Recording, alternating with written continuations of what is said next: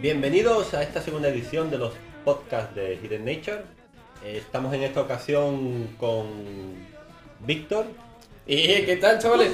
Eh, tenemos que nos acompaña nuestro compañero Eduardo Bazo. Buenas.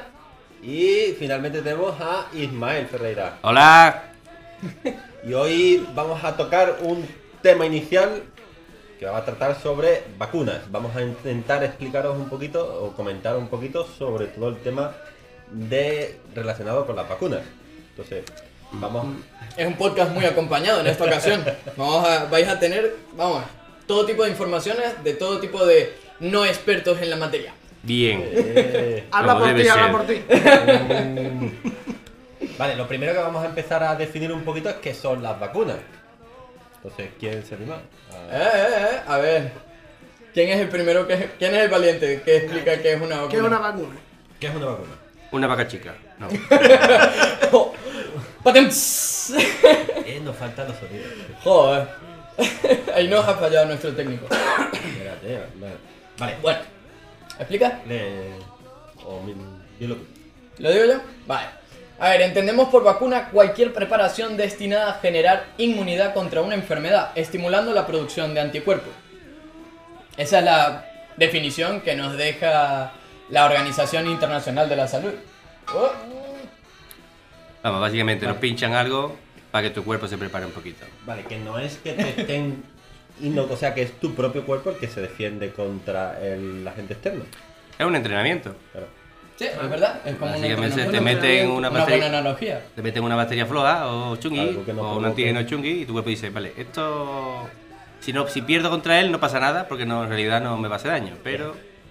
Exacto. Es algo que no va, que no va a, a dar todos los efectos que podría provocar la, la- la enfermedad en sí, o el agente patógeno que te provoque la, la enfermedad, y con eso consigues estimular tu sistema inmunológico y poder defenderte si te llega el otro. Claro, estamos hablando de que en la mayoría de los casos las vacunas que se administran son de virus, de virus atenuados o inactivados.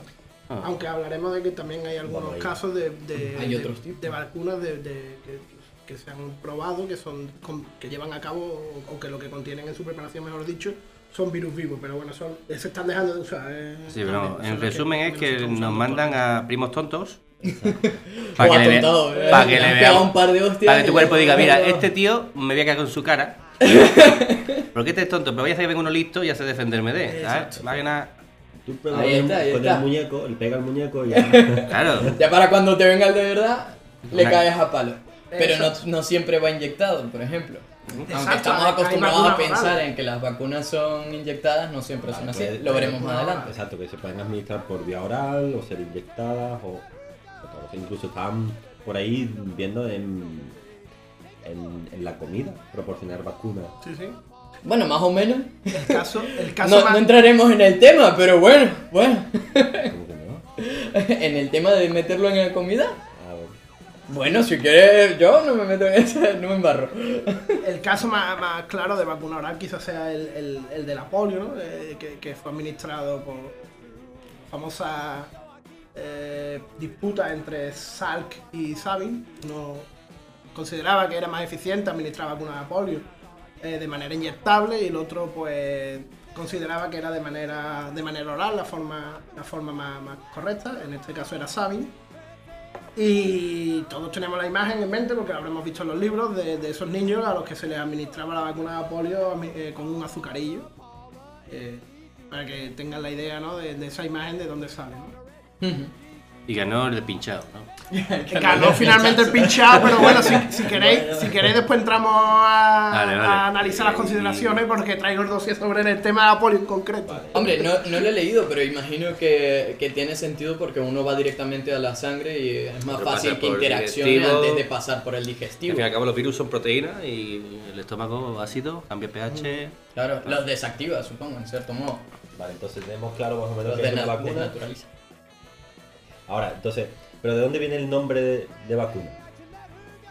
Yo creo que, bueno, no sé si dejarlo claro, ¿no? Pero creo que vacuna, vacuno, ¿no?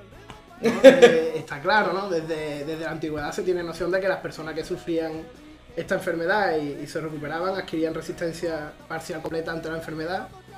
Ya los chinos, eh, aproximadamente mil años antes de Cristo, realizaban la variolización para evitar la viruela, que consistía básicamente en administrar a través de la piel a individuos sanos una cantidad mínima de, de pus proveniente de, esta, enfermedad, de la viruela, que hacía desarrollar defensas a, a quien se la administraba, porque la cantidad que se le administraba era, era insuficiente para hacer enferma al individuo. Ya de manera más temprana podemos, si queréis, hablar de Edward Jenner, pero bueno, que lo cuente otro que no voy a hablar yo solamente. Pero vamos, que hasta ese punto era un poco asquerosito el origen de, Vamos, la vacuna. Cogieron el pus de una, de una vaca y dijeron, vamos a untarle un poquito aquí. Vamos, que ahora mismo estamos primo hermano, que estamos haciendo la Bueno, fiesta del sarampión, eh, ¿verdad? sí, que, no es, que es algo primo hermano. Niño malo, niño con niño, para que todos se pongan malos a la vez y lo pasen. Claro, en realidad le estás pegando los Eh, pus para, para, para que... Eso, es la Vamos a idea. pensarlo. Si lo hacía la gente ya hace un montón de tiempo y hemos cambiado, porque carajo volvemos otra vez a lo mismo. Papá, vamos a pensarlo. La fiesta. No ponga a tu niño malo porque queri- queriendo. La fiesta, de la tontería. viruela, la fiesta de la viruela Es vacuna se tontería, cambia por la papá, fiesta ¿vale? del, del sarampión, ¿no? había, había una imagen por ahí sobre eso, haciendo un poco de sátira a- al tema de cómo, cómo funcionan las vacunas.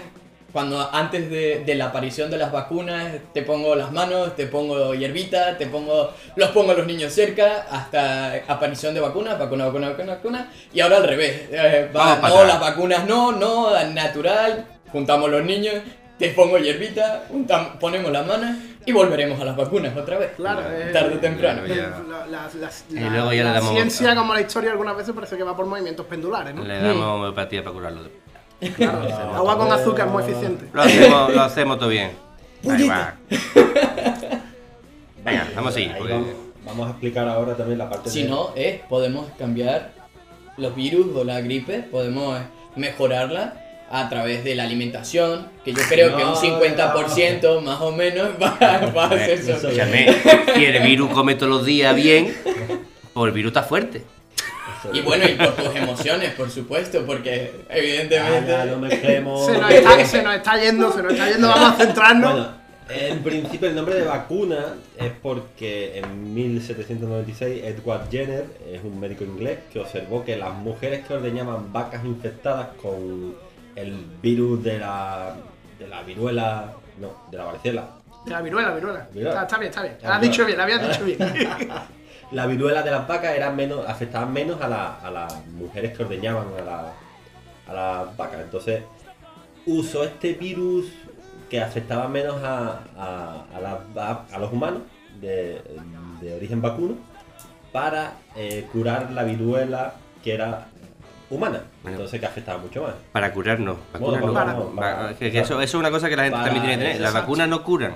No Sí. cura, para, por lo menos para Vale. que tu cuerpo no se... Es un tratamiento A, a nivel coloquial paliativo. decimos que curan, pero que no... un tratamiento preventivo, prevenir. más, más bien que, para más que paliativo. que la, la viruela humana sí era mucho más fuerte, evidentemente. Sí, sí. Ahora, hay que separar, muy importante, la acción de un antibiótico a una vacuna. O sea, son métodos de acción muy diferentes. Es pre-post. eh, Efectivamente. Vacuna va antes, el antibiótico va después. Y antibiótico el que te mandan, que eso ya. Claro, el antibiótico nunca te lo dan antes, nunca te lo administran antes porque tiene que haber un biota, algo, algo vivo para matarlo. El- la, la vacuna lo que te previene es justamente de que pueda... De eso podemos hablar otro día, del uso de antibióticos y demás, que también. Mamá, ¿qué me También tomo?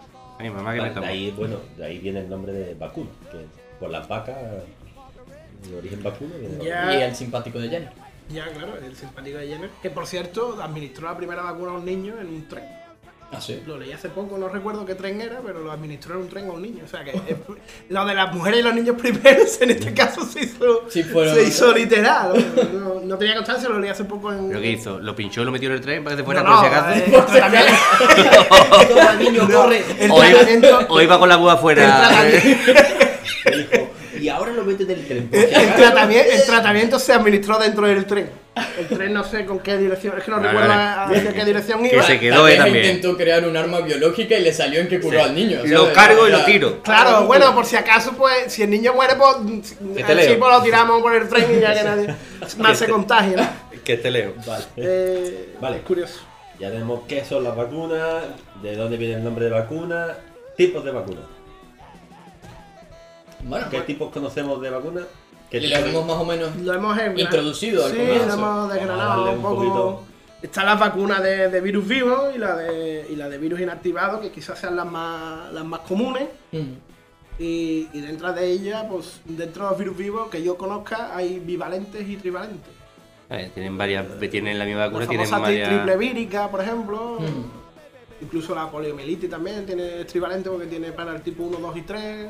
Sí, también había leído eh, que habían intentado, no sé si con éxito ya, esto de nuevo averiguando vosotros, eh, si el uso de, por ejemplo, la- las cápsidas de los virus, el uso o presentar lo- las proteínas que forman la cápsida, podría hacer que nuestro organismo también consiguiera matar a la... Básicamente es lo que estamos hablando. Si. Rompes el- su... La misma careta. Tú lo que estás haciendo es vendiéndole la, fo- la foto. Y, Claro. y si, si es una cásida sola, que básicamente es la cásica, la cásida, para que entendáis, es la envoltura de un virus.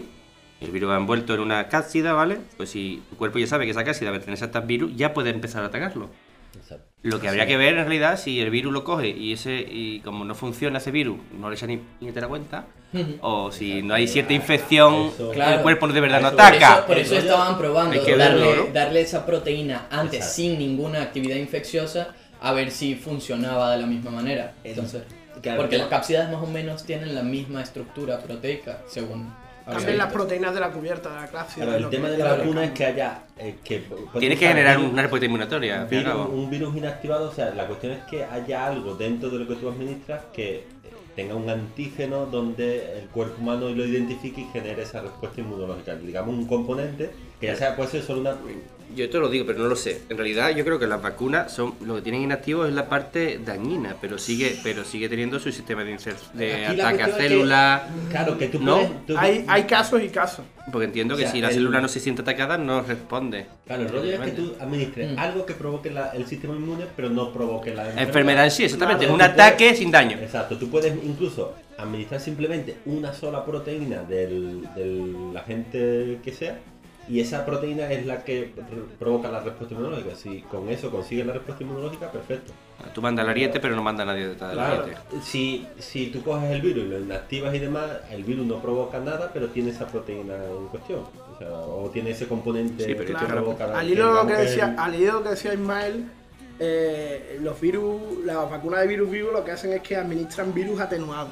Que quiere decir que no son potencialmente infecciosos, por así decirlo, o contagiosos. Pero parte, ¿no? eh, hay casos descritos en la literatura, bastante, de que el virus se puede activar por las mutaciones espontáneas que sufren los, los organismos y, Y, porque pueden no están muertos del y por- todo. exacto. Entonces la de los virus inactivados no tiene esa, esa peculiaridad porque está, entiéndase, muerto. Sí. ¿Vale?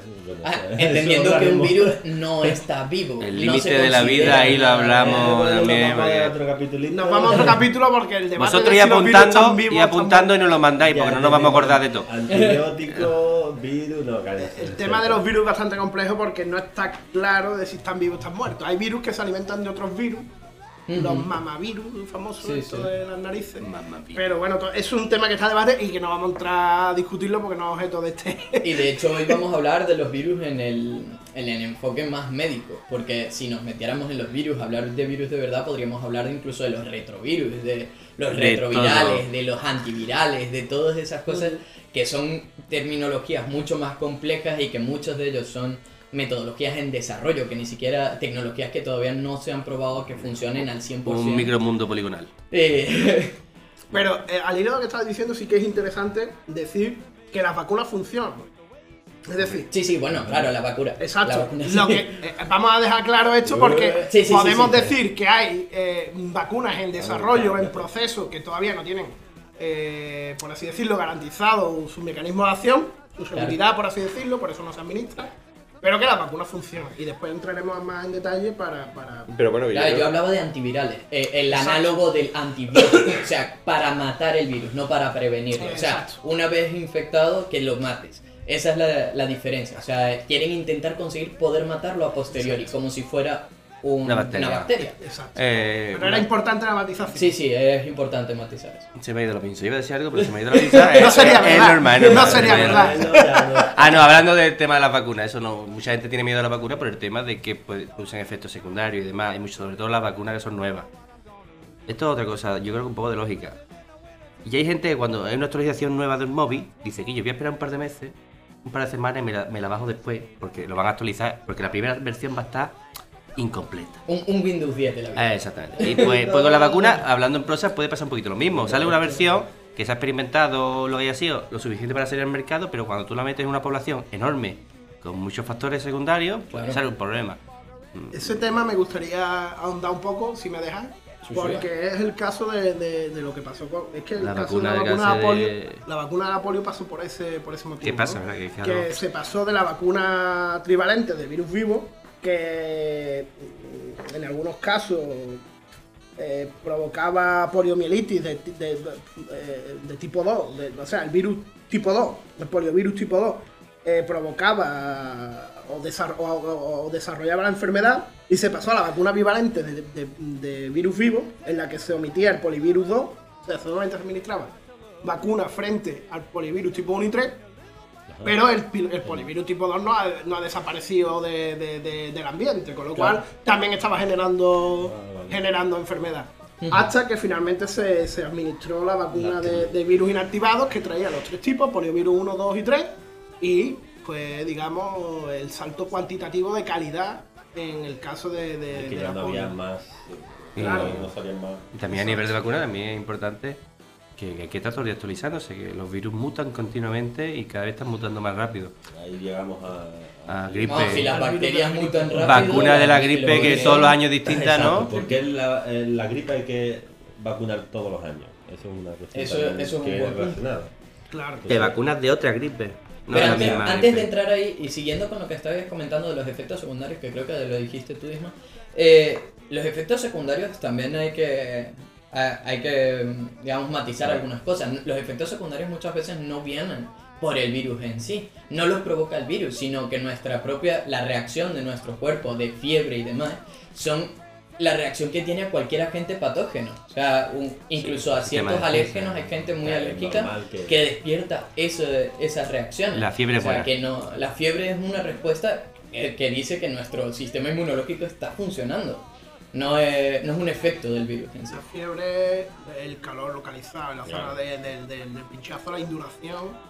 Claro. eso- Yo no estaba hablando, estaba hablando de los efectos secundarios más como parálisis que se, que se ha producido por algún tipo de, vacu- de vacuna. Sí. Eso, eso sí, se debe imaginar que esa vacuna se ha desarrollado, pero cuando tú lo pones en muestra. Hay que, un- tener, hay que tener en cuenta que con eso, Es en ese difícil. caso también hay mucha literatura y mucho- muchos casos de, de- de- de falsa, de, ciencia falsa, ¿no? O falaz.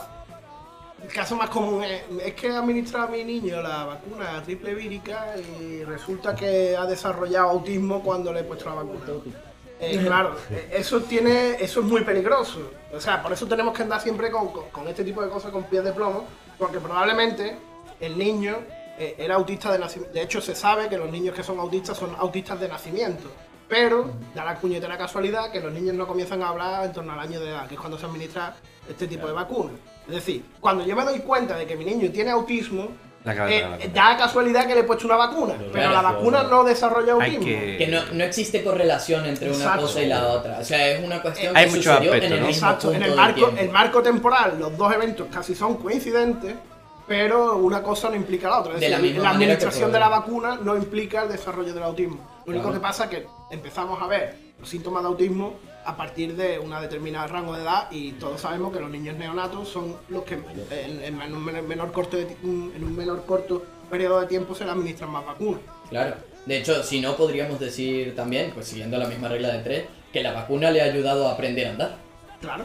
Se desarrolla en el mismo marco temporal, pero no tienen nada que ver. O se me cae el niño y digo, la vacuna ha hecho que el niño sea rebaloso. Claro. ¿Verdad? Que te quiero decir que son Hombre. cosas que no podemos. Hay cosas que se pueden correlacionar. Exacto. Y cosas que no. A ver, eh, lo que estabas diciendo tú, Ismael, es cierto que hay casos concretos de, de vacunas que la tienen efectos vacuna esta que se secundarios. hacía contra el cáncer de útero, por ejemplo, Efectivamente. eh, fue un- uno de los casos que más miedo dio en España y a partir del cual se produjo el fenómeno antivacuna que tenemos que era el caso del que muchas niñas, de las cuales yo, por ejemplo, conozco a personas que se les hacer cáncer y se desarrollaron parálisis. Eh, ¿Por qué? Pues la vacuna no tenía bien desarrollada, porque aquí hay que ver también que las vacunas son buenas, pero la industria farmacéutica no tiene por qué hacerlo. Claro. Bueno, la industria farmacéutica no tiene. no hay- que dejar claro. Hay que- muchas cosas, proceso, exactamente, o sea, que hay muchas muchos cosas, años muchos para sacar una aspectos. vacuna, para sacar... Tenéis que tener en cuenta, esto no viene al cuento, pero bueno, para que simplemente de uno de cada 10.000 fármacos que se ensaya se comercializa. Claro. Y normalmente el marco temporal en el- de- que, que pasa desde que un fármaco se ensaya hasta que se comercializa y vamos a la farmacia y lo compramos, estamos hablando de en torno a 15 años, aproximadamente 12, 15 Yo estoy años de, investigación. De investigación, de, de puesta en marcha de modelos animales, administración en humanos, ver si existen mm, eh, eh, efectos secundarios, si los efectos secundarios son admisibles, es decir, si, si vamos a tener efectos secundarios que son más que la perjudiciales que la, que la propia enfermedad, no nos interesa. Creo que se nos olvida una, una cosa que, que al final es como que ahora porque salgan esos casos las vacunas son malas, pero es que la vacuna ha salvado millones de Claro que sí, vidas sí, sí, antes, pero está o sea, claro, es como si Solo no tuviera la vacuna mala. de la gripe estarían muertos. Que la premisa un- es que o es bueno. como- exacto. Claro. Pero que cada situación, y si todo se lleva a un nivel personal y único, pues verá, Evidentemente. eh, si te ha pasado a ti algo, pues claro que es malo Claro. para ti. Y Verá, que, pero hay miles de factores. O sea, si Claro, desde, desde que la vacuna, como decía aquí Edu, desde que la vacuna se empieza a fabricar, se empieza a testear en animales, de un animal a un humano ya hay un salto importante a nivel genético.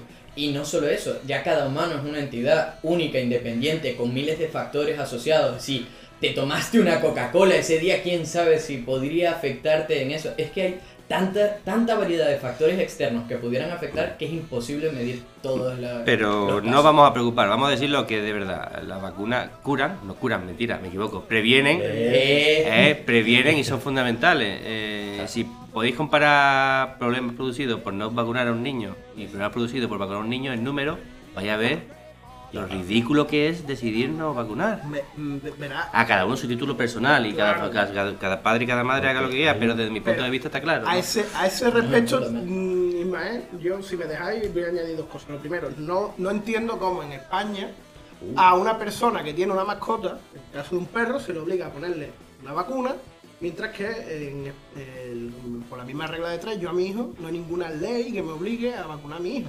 Es decir, si tengo una mascota me obliga a estar vacunado.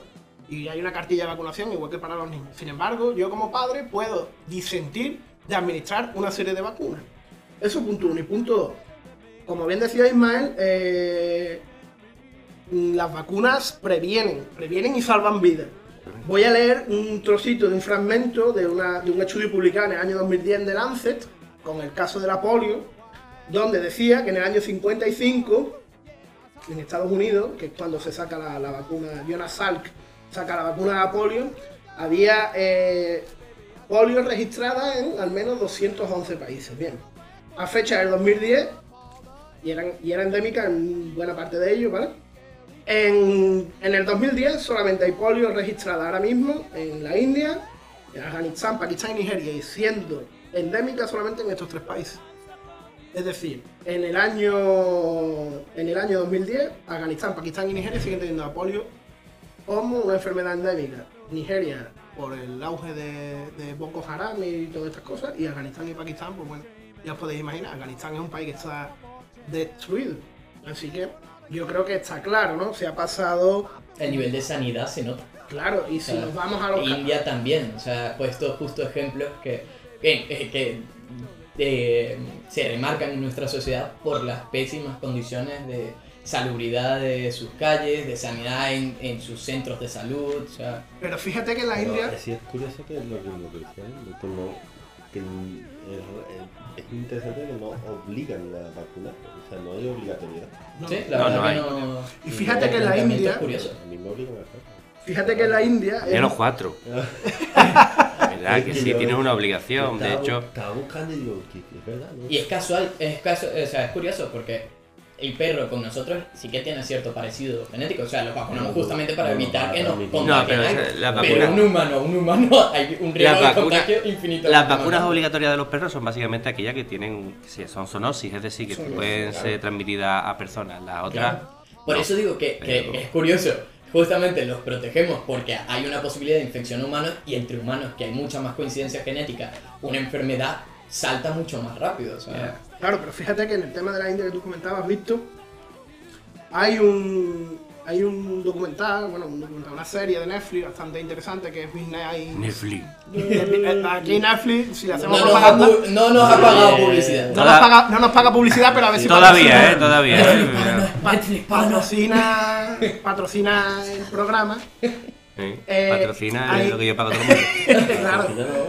Hay un programa bastante bueno que es Bill Nye Salva al Mundo y en la primera temporada hay, hay un Bueno. capítulo dedicado a vacunas donde pone precisamente el caso de la polio en la India. Y, y es curioso porque mandan a una reportera a, a tratar el tema de la, de, la, de la polio en la India y se llega a la conclusión de que en la India nadie cuestiona la validez de la vacuna de la polio porque es tan, es tan inmediato o tienen en su familia o en su, en su entorno cercano personas que están sufriendo la polio, las consecuencias de la polio, parálisis que, que- que deja como, como secuela la polio, nadie se plantea no vacunar a su hijo de, contra la polio. Y precisamente en ese aspecto, eh, la serie de fundaciones, yo no voy a decir cuáles son, el que quiera que la busque o en, este documental Google sale-. Exacto, y además en este documental se menciona, no le vamos a hacer publicidad al dueño de Windows. Eh, pues lo, lo- lo deja claro, ¿no? Entonces, bueno, eh, creo recordar, estoy hablando de memoria, eh, que nadie me crea, que lo busque, pero creo que son en torno a 600 millones de niños los que se vacunan anualmente en la India contra la polio. ¿En serio? Eh, cre- creo O sea, incluso ¿eh? bajo, bajo el umbral de pobreza que se, se encuentra ahí, le dan tantísima importancia a la vacuna. Bueno, por supuesto, a la vida frente a todo. Hombre, pero, claro. Pero es interesante, o sea, y nosotros aquí negándonos a, a- Que sí, que cada uno haga lo que quiera, pero que es un poco Sí, sí, y, y por andar un poco más, ya, ya lo dejo si queréis, no, tampoco por no aburrir, pero podéis ver la evolución de, de los casos de polio en España en el, en, el, en el estudio que hizo María José Baguena de la Universidad de Valencia. Eh, en el año 55 se pone en marcha la vacuna y entonces en, ese- en este año, en el año 55 se pone en marcha la vacuna y en el 57 en España había 2.100 casos registrados de polio. En el 57, a En mitad del 57, siglo dos años después de que Salk registre su vacuna, empiece a, a probar su vacuna, había 2.100 casos. Ya en el año 61 había 1.800. Ostras, O sea, en tan solo 4 años había bajado 300 casos. más de un Y 10%, estamos- casi un 15%. de- Estamos hablando de que la vacuna era eficiente. Después hay un repunte, pero... no- Pero que se nota la tendencia. Exacto, hay un pequeño pico de al alza, pero baja. Y luego, bueno, la pregunta que nos saltábamos justamente, ¿por qué la vacuna de la gripe es anual? Exacto. Fácil, ¿no? ¿Cómo? A ver, la gripe... Dale, dale, dale. Eh, dale, dale. La gripe es una enfermedad causada por un virus llamado influenza, que es de la familia de los ortomixoviridae. ¿Viridae? Sí, variedad. Los cuales hay muchos tipos y subtipos eh, y muchas especies. ¿Se podría llamar especies? Sí, supongo. Sí, son especies, ¿verdad? Son... Va. Todo- todos los años Sí. existe un aumento de los casos en el periodo otoño-invierno, casual, casualidad, presentándose en algunas oportunidades como un, un brote epidémico. De estos que se le da a tu hermano, se le pega en la guardería y todas en la familia de repente tienen la gripe. La enfermedad, pues no creo que haya necesidad de describirla mucho. Eh, se caracteriza por fiebre alta, dolores musculares, tos, Mosquito. moquito, eh, Dolor de cuerpo, de todo. hasta cuadros de neumonía grave. Pero bueno, del género influenza, como hemos dicho, hay varios, varios tipos. Básicamente es que, que nos vacunamos cada año porque nos vacunamos contra la cepa de virus Exacto. que más Que hay. toca. Es decir, que puede que haya sido un virus antiguo que acaba de mutar porque ellos mutan muy rápido. O eh, sea otro, otro tipo de influenza, que también, de influenza. Es que en la- en Latinoamérica no es gripe, es la influenza. Este Sí, año sí. la influ- me vacuno contra la influenza, ¿no? El- Simplemente- El, el nivel de, de replicación del virus, como es muy, muy alto, la probabilidad de que cambie, de que mute y, y que la, el- la proteína a la que estábamos vacunados, que activaba nuestro sistema inmunológico, era el que, si cambia un poquito, pues a lo mejor ya la vacuna que tenemos, pues no, Ah, Imaginaos que la proteína es como una U. Entonces nosotros tenemos un, yo qué sé, un receptor que, eh, o un envase que solamente aceptaría algo con una forma de U. En el momento en el que el, La el un palito. coja, coja un palito o se convierte en una V, ya no entra igual, ya nuestro cuerpo no la reconoce. Lo que has dicho antes, el término especie para virus mm, me ha dejado. Yo, Yo- creo que son cepas. Me, me quedé pensándolo porque digo, no sé si especie, considerando que, no sé... Sepa. Es que estamos con lo nuevo, ¿no? eh, ¿no? Como no, son, no sabes si son vida o no son vida. Claro, o sea, es que o lo consideras vida y lo llamas especie, supongo. Yo creo que es un poco cepa, como, los cultivos bacterianos, ¿no? será, será mejor denominarlo estaba cepa. mirando- Por si acaso, de todas maneras, podéis consultarlo. Eso es. Hay, al hilo de lo que estabais comentando, eh, se sabe que, que hay personas que no son necesarios que se vacunen de la gripe porque se dice que a lo mejor este año el virus ha mutado sus proteínas de la cápsida a una estructura similar a la del 63, por ejemplo. Entonces, todas aquellas personas que hayan, que, que hayan nacido antes del año 63, Eh, pues no es necesario que se vacunen porque ¿Qué? ya están inmunizados Sí, a este virus. Eso da pie, si queréis, para hablar eh, de otra cosa que es la propiedad emergente que, que, nacen co- que, que nace con las vacunas, que es la, la inmunidad colectiva.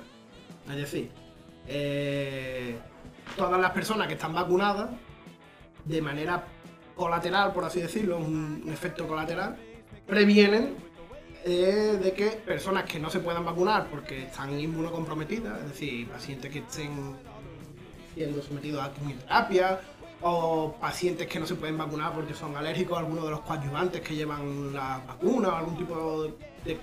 hay casos concretos descritos, pues eh, esta- todos nos vacunamos y, inmuniz- y estamos de manera paralela inmunizando o previniendo que esa persona se contagie. Claro. Por eso yo muchas veces digo que el hecho de que se vacune a los niños no es solamente un acto de egoísmo, sino también un acto de altruismo, porque estamos en cierta medida previniendo que personas que estén en- eh, siendo tratadas con quimioterapia o que han sufrido un proceso oncológico, pues también en cierto modo lo estamos resguardando de coger, de coger una enfermedad. Que pudiera ser mortal.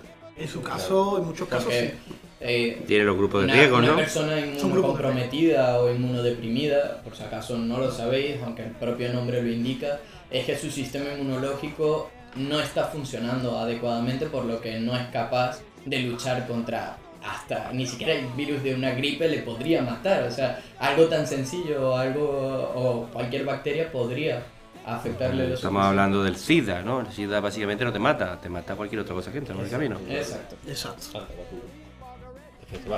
Bueno, pues hasta aquí yo creo que ¿Eh? os Ya hemos llenado la cabeza ahí de, de virus para... Esperamos que os haya quedado un poquito más claro sobre el tema de la vacuna. De todas maneras, siempre recomendamos informaros, que veáis, leáis y, y os informéis a fondo, que por ahí hay por mil millones de información.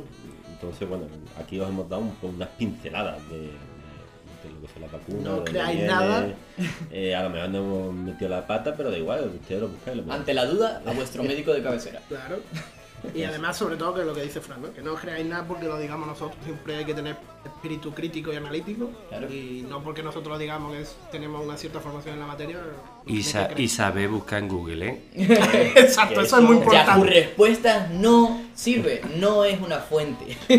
Si tú ves que el que te escribe se pone un LOL al lado, no, ¿vale? Eso no. LOL, XD, caritas, nada de eso es una fuente válida.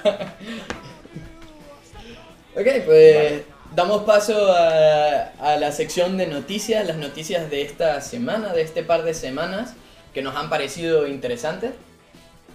Comienza... Vale, vamos a empezar a hablar sobre un- una pequeña noti- una noticia que hemos leído esta semana que pone un análisis de sangre detecta ocho tipos de cáncer. Eh, o sea, es decir, que con un, con un solo análisis de sangre son capaces de detectar hasta ocho tipos de cáncer. O sea, eh, quiero ver, un segundo. No te sale, no parece que salga un listado ahí de... No, espérate. A ver si... A ver si otra fuente nos, nos otorga todos los nombres. No sé, bueno, de No, todas maneras la eh. idea es que eh, para intentar maximizar que Buscan, Sí. Está- estamos en proceso. Estamos en proceso de búsqueda de los ocho tipos Eh, de cáncer. bueno, que básicamente lo que hacía era detectar marcadores tumorales, tumorales perdón, Tumorales. que, se me, que se me lengua la traba, como diría que marcadores tumorales para ocho tipos de cáncer diferentes. Lo que pasa que quiero ir a la noticia en concreta de que está Tiene dedo muy gordo. y no me deja acceder porque Vale, mira, eh, dice, se toman se tomaron en cuenta 1005 pacientes con cáncer en el en el o sea, se toma- detecta ovario, cáncer de ovario, hígado, estómago, páncreas, esófago, colon, pulmones o pecho, o sea que detecta en todos estos sitios eh, eh, La o sea, presencia de marcadores o sea, tumorales. presencia de marcadores tumorales. Y bueno, ya, eh, lo que lo que hacen es buscar ocho proteínas que habitualmente están liberadas por esta por estos cánceres. Evidentemente esto tiene una, una repercusión social bastante elevada. O sea, si ya solo con un análisis de sangre puedes eh, pedir que te busquen ciertas cosas como, yo que sé, eso es tan fácil como También. encontrar el antígeno A, antígeno B, saber cuál es tu grupo sanguíneo, es encontrar una proteína. Eh, facilita y aumenta la velocidad de la detección de los cánceres. Eso es muy interesante. Claro, por eso Útil. también eh, el- eh, muchas veces, yo esta discusión la he tenido varias veces con, con familiares, ¿no? Que en mi casa, por, por desgracia o por suerte, pues tenemos bastantes casos de, de cáncer. Y me decían, bueno, es que qué interés tiene buscar marcadores tumorales. Bueno, tiene este tipo de interés, ¿no?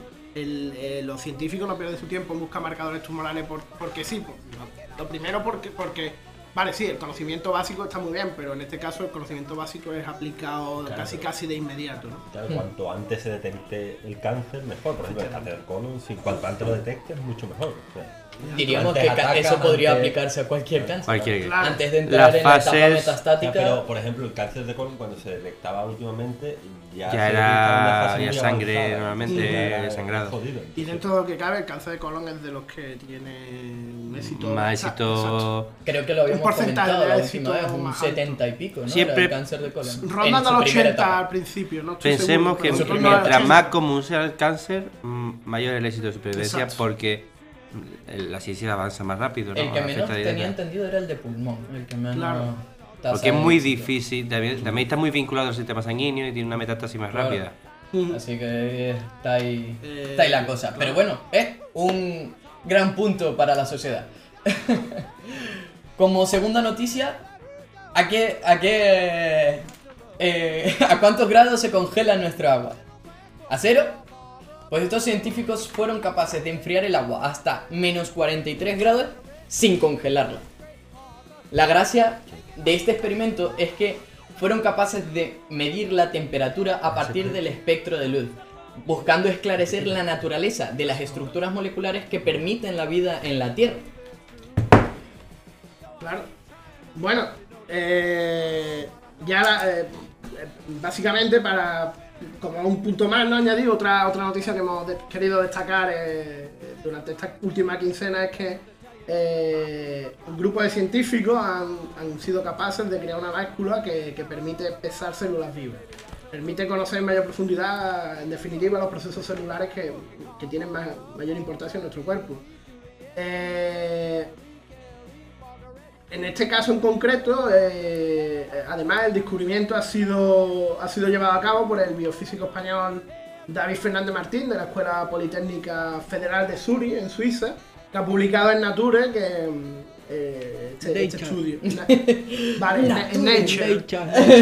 Nature, eh, ¿vale? En definitiva para, para los, Nature para los para, angloparlantes, o sea, para los angloparlantes Nature, Nature, para los hispanoparlantes Nature. Y en definitiva lo que ha conseguido eh, David Martínez ha sido establecer un, eh, un indicador fiable, eh, fisiológico, a nivel fisiológico de, de la célula. Y la báscula está construida o, o incluye un brazo de silicio recubierto de colágeno y, y con, una glico- con una glicoproteína, una proteína en definitiva que es la fibronectina, que lo que hace es que es capaz de levantar una sola célula desde, desde un cultivo celular en una placa Petri. Eh, Claro, o sea, eso provoca una pequeña oscilación a nivel atómico y ha detectado eh, que el peso de la célula es en torno a 2 nano, de 2 a 3 nanogramos. Hay un Claro. pequeño margen de error que, que es despreciable, como en todo procedimiento científico, pero bueno, entre 2 y 3 nanogramos, que sepáis que es lo que pesa una, una célula de nuestro cuerpo. Pues multiplicar 2 nanogramos por 63 billones de células, que es lo que tenemos aproximadamente en nuestro cuerpo. Y os- tendremos nuestro peso. Bueno, más unos cuantos kilos de bacterias externas que tenemos asociadas a nosotros. Más la grasa, Más la que esté un grasa, poquito eh. más gordito. Mal turco que está conmigo. Madre mía. pero. Pero sí, o sea, imaginad esta noticia también es interesante. O sea, ahora somos capaces de pesar algo absurdamente pequeño, que antes no teníamos la capacidad ni siquiera de medir. Claro. ¿eh?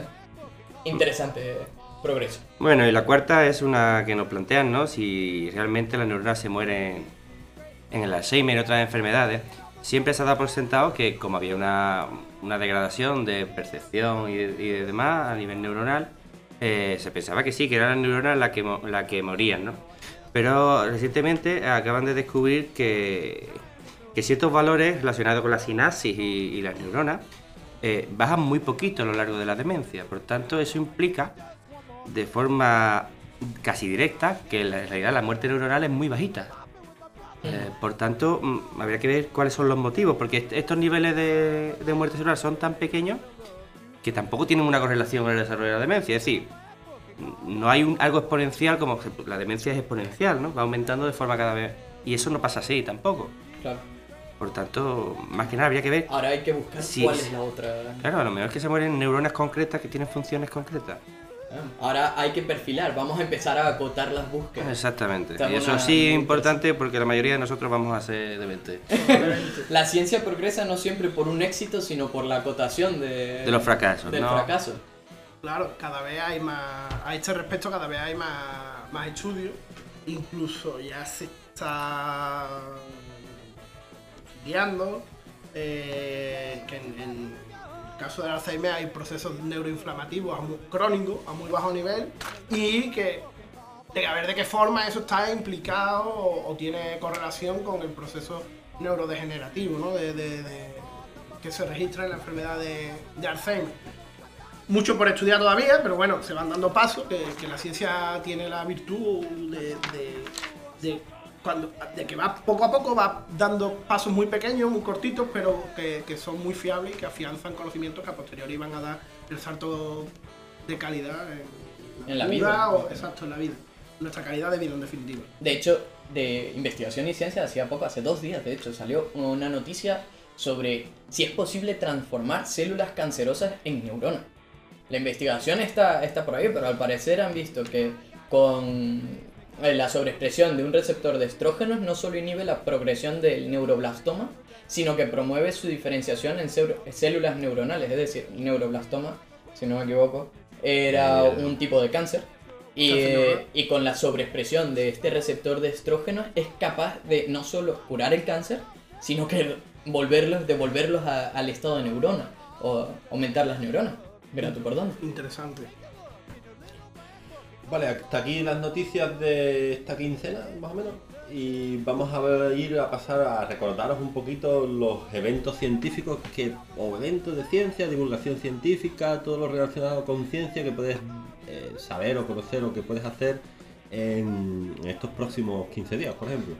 Ahí nos lo va a contar nuestro compañero Ismael. Bueno, vamos a empezar por Sevilla y con cerveza, como debe ser, ¿vale? Cerveza. Eh, Así sí funciona la ciencia. Hemos venido a emborracharnos. La divulgación. Bueno, pues-.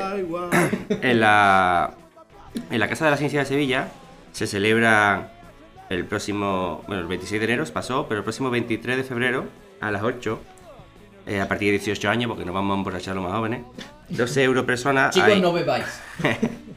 hay un taller que supongo que pone una cerveza por favor, que básicamente se trata de eso, de actividades que están relacionadas con la cerveza, de, supongo que será tema de cata, tema de fermentación. Pero bueno, ya sabes, si aprendemos ciencia, nos damos una cervecita, yo creo que es una actividad bastante interesante para comenzar nuestra sesión, ¿no? Luego creo que en el podcast anterior también hablaste de un curso de rastreo, ¿no? Sí, Eh, ahí lo del curso de rastreo sí lo comentamos. Los cursos de primavera... Si quieres, por ejemplo, el del P-Day. Ok, vamos allá. P-Day. Bueno, esto es 3.14, mm, la fecha la tenéis clara ya, ¿no? Pues nada, es el día de Pi, es el día donde se celebra todo relacionado con el Pi, con la matemática, y bueno, pues también es un día donde podéis subir fotos con él a cualquier red social con el, el hashtag SelfiePi, ¿vale? Y hay una serie de concursos y actividades que si buscáis por la página nuestra de Ciencia En, vaya a ver que hay bast- bastante cositas y cada vez van, van llegando más, ¿vale? Y si encontráis algunas imágenes como una especie de tarta, que sepáis que se, se refiere a un chiste americano, porque pi en inglés suena parecido a pie, que es una especie de tarta americana. ¿ok? Por eso muchas imágenes os las vais a encontrar con una tarta. Si lo tiene que explicar, no tiene gracia. Ya, pero bueno, si, si no lo entiendes tampoco tiene no gracia. pasa nada tampoco, ¿no? Luego vamos un poquito con fauna, ¿vale? Tenemos la tercera edición del curso de iniciación al alineamiento científico que se da en Huelva. El precio son 80 pavos, ¿vale? Pero bueno, tienen 20 horas de teoría práctica y supongo que eso te dan un- los conocimientos básicos para anillamientos y, y luego la también, fecha, por favor. eh, del 16 al 18 de febrero. ¿Vale? Está bien, Sí, sí, Estamos sí, ahí. 20 horas es un buen precio. Está bien. Y vas a ver pajaritos. Eh, está bien. Además te, dejan con 80 pavos, te dejan dormir allí y todo, ¿vale? que está bien. Yo creo que está guay. Así No, que puede ser bien, interesante. Y por último, como ya sabéis, nos tocan las recomendaciones de eh, estas bisemanales. Eh, primero quisiera recomendar a Aventuras Barbudas, un canal de YouTube muy interesante. De hecho, hace poco movimos un vídeo en nuestras redes sociales, que por cierto, si no nos seguís, estáis tardando. Twitter, Hidden Nature, YouTube, todo junto. Bueno, Hidden Nature YT. Y eh, por Facebook en Bioscripts nos encontraréis encontraréis toda la información de todo lo que hacemos. Pues Aventuras Barbudas es un canal dedicado básicamente a enseñar la naturaleza, concretamente fauna. Se centra mucho en la fauna y está muy interesante. Lo comentan y tienen una edición espectacular. Y otro canal llamado Mientras en Físicas. Esa, esa pausa es porque hay una coma. Mientras, coma, en física. Un canal dirigido a explicar conceptos de física. También muy, buena, muy buen contenido. eh, muy personal. El chaval es muy agradable. Y bueno, está bien también no solo saber de biología. Al final las ciencias se relacionan todas entre ellas. Bueno, y hasta aquí ya yo creo que es suficiente por hoy. Ya Sí. nos veremos en un par de semanitas. En dos semanitas volvemos a dar ruido por aquí. hemos estabilizado un par de semanitas. Entonces. eh, Eso, que manden nombre, que todavía no tenemos claro qué estamos Exacto, haciendo. no- estamos haciendo claro. algo, pero no tenemos nombre. ¿cuál era el Kid Barhouse? Que, que puedan mandar. El Bosca Conciencia, no. café con, No, era Posca, no, Bosca. Eso. No sé. café con podcast. ah, no, Café con vodka. Con Ese, conciencia, eso Eh, podría ser Bosca. Conciencia. Eh, ya me queda. Ya, Haremos una encuesta por las redes sociales a ver qué os parece Vodka Conciencia. Después de, de esta tertulia ha quedado claro quién es el borracho del grupo. Es Ismael, es Ismael. Que quede claro que Ismael. Yo ya estoy retirado. Está en retirado, está en rehabilitación. Yo ya estoy retirado. Así que bueno, que manden sugerencias para. Exacto, ya sabéis, por comentarios del cualquier sitio donde subamos el podcast, que aparecerán millones de sitios, podéis poner. O en las redes sociales ya comentadas. Escribidnos en nuestras redes sociales, por favor, seguidnos, tenemos que comer. Y enviarnos eventos a Ciencia Gen también, Eh, aquí a lo En- loco. En Ciencia En podéis enviar vuestros eventos científicos, se da difusión gratuita. ¡Qué gratis! gratuita, gratis, gratis. Y lo movemos por redes sociales, así que dale caña. Por supuesto. Así que bueno, esperamos que hayáis disfrutado y nos vemos en el próximo podcast. Bye.